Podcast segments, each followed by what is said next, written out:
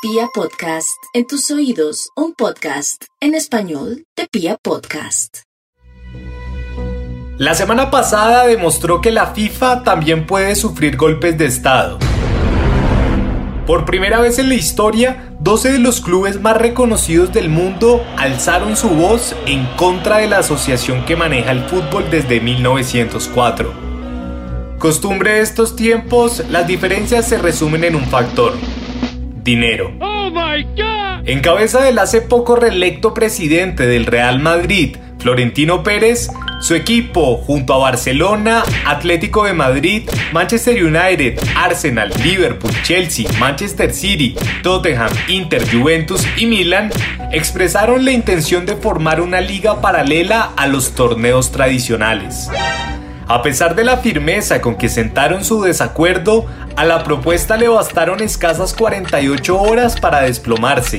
Sin embargo, por lo estremecedor del cuento, quedan muchas preguntas sobre la mesa. ¿Quién es el dueño del fútbol? ¿Qué buscaba la Superliga? ¿Por qué se desmoronó? ¿A futuro es posible que ocurra algo similar? ¿La FIFA está condenada a desaparecer? En el episodio de hoy intentamos responder estas inquietudes. Con ustedes, la fallida Superliga. Bienvenidos.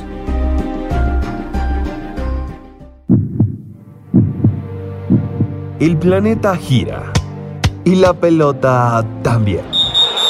Detrás del balón, porque el fútbol es el espejo del mundo. Los dos equipos que golpearon la mesa se ilusionaron con una cuenta sencilla en otra moneda de cambio actual, las redes sociales. Los 86 equipos restantes de las cinco grandes ligas, la inglesa, la española, francesa, alemana e italiana, concentran 999 millones. Con base en eso, los elitistas diseñaron un torneo de 20 equipos en el que los 12 fundadores, más otros 3 por confirmar, recibirían cada año 5 clubes invitados.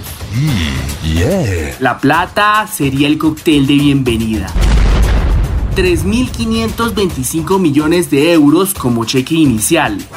A eso habría que sumarle los ingresos por derechos de televisión, que según estimaban serían 4 mil millones de euros para repartir entre los 20 integrantes. De tal forma, cada equipo ingresaría como mínimo cerca de 60 millones de euros. Mm. El poder económico sería tal que el campeón del torneo recibiría más del doble de lo que gana el actual ganador de la Champions League. Interesante, ¿no?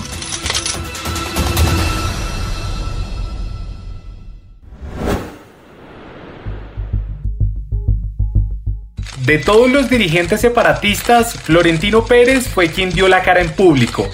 Exponiendo la gravedad de la crisis económica derivada de la pandemia, el viejo zorro fue directo. Esto es para salvar el fútbol. Su lógica es sencilla. Si los equipos adinerados reciben todos los ingresos sin intermediarios, su flujo de caja es mayor. Pérez se atrevió a decir que el modelo sería similar al de la NBA, una liga de baloncesto cuyo esquema de negocio difiere del del fútbol, porque, por ejemplo, establece topes salariales y no tiene transferencias de jugadores. Pero bueno, los que ostentan el poder de las instituciones internacionales endurecieron su pulso con prontitud. Alexander Seferín, presidente de la UEFA, amenazó con expulsar a los equipos rebeldes de las competiciones europeas y prohibir la participación de sus jugadores en torneos de selecciones. Gianni Infantino, el mandatario máximo de la FIFA, escasamente movió un dedo y aseguró que los clubes de la Superliga tendrían que afrontar las consecuencias. Aun siendo poderoso, no es tan fácil derrocar a un superestado.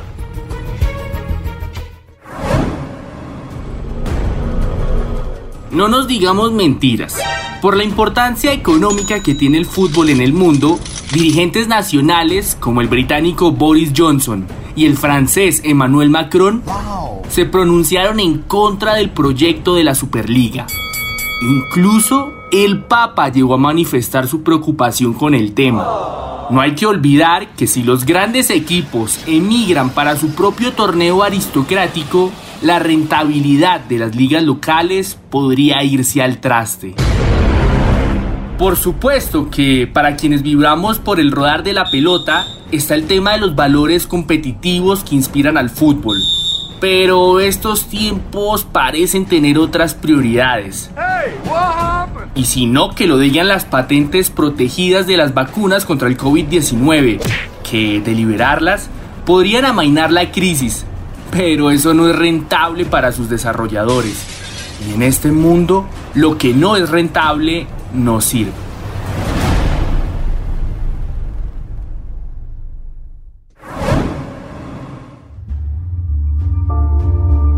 A los jugadores salieron unos cuantos a recriminarles por sus salarios desproporcionados, como si fuese exclusivo del fútbol. Seguramente, si un reconocido empresario gana sueldos estratosféricos, no hay problema, pero si lo hace un tipo que vive del acto banal de pegarle a la pelota, por supuesto que sí. El inconveniente es el sistema, no el fútbol. La respuesta de quienes se atrevieron a alzar la voz fue inspiradora. Ander Herrera, volante del Paris Saint-Germain, uno de los más clarividentes. Me enamoré del fútbol popular, del fútbol de los aficionados, del sueño de ver al equipo de mi corazón competir contra los más grandes. Si esta Superliga Europea avanza, se acabaron esos sueños, se acabaron las ilusiones de los aficionados de los equipos que no son gigantes, de poder ganarse en el campo, en luchar en las mejores competiciones.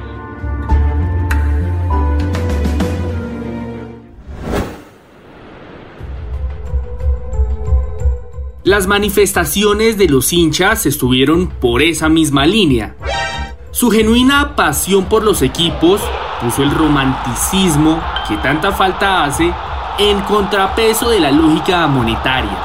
Precisamente fue eso lo que llevó a que los equipos promotores de la Superliga fueran reculando uno a uno en menos de dos días. ¡Oh my God! Claro que la presión funcionó, pero, para nuestro lamento, de ideales todavía no se vive en esta era.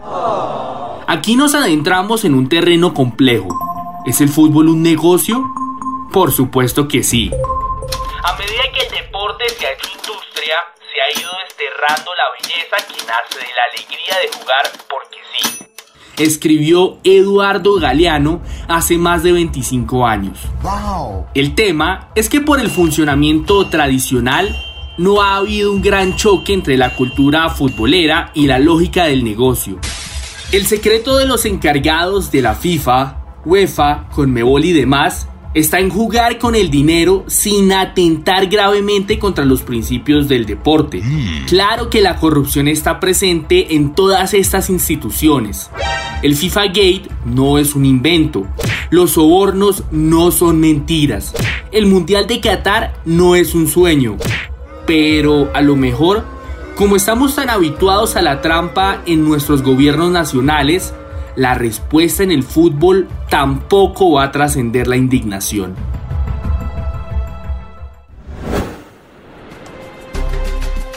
Ya lo dijimos, la complejidad de la Superliga existe porque del otro lado el superestado de la FIFA ha venido jugando al límite.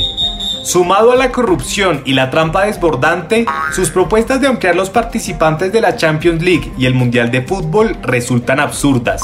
Son muchos partidos, los futbolistas no son máquinas y los torneos internacionales no pueden perder su base meritocrática. Ahora, los clubes tampoco se salvan. El Barcelona, que se ufana de ser más que un club, no paga un millón de euros para ir en contra de la que se supone es su propia gente. No es el monto, es el acto.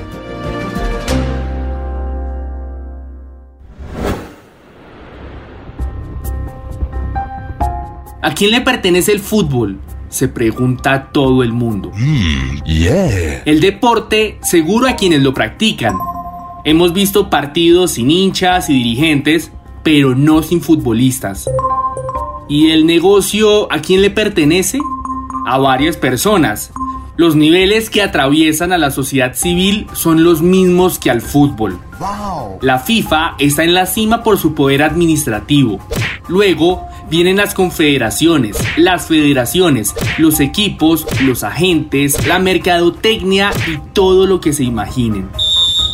Lo que nos queda de toda esta experiencia es que la idea elitista de la Superliga atenta contra el encanto del fútbol, la posibilidad de lo imposible.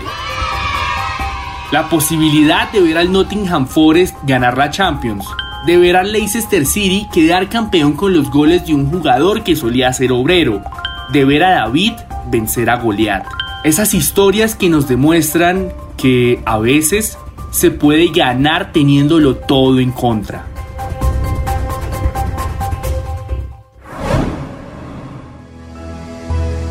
Particularmente vemos muy difícil que un proyecto como el de la Superliga tenga éxito.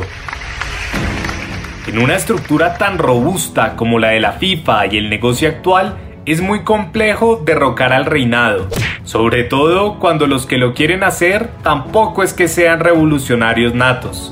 Así que en próximos días veremos cómo el dinero, que es el tema de base, vuelve a reacomodarse entre las instituciones y los equipos. También habrá que ver cuáles serán las sanciones para los separatistas. Entre tanto, como siempre, la pelota seguirá rodando. Los invitamos entonces a que nos sigan y nos cuenten en arroba balón detrás en Instagram y arroba balón radio al piso detrás en Twitter si creen que a futuro la Superliga podría ser viable. En ocho días, un nuevo capítulo de Detrás del Balón. El trasfondo del fútbol en un solo podcast.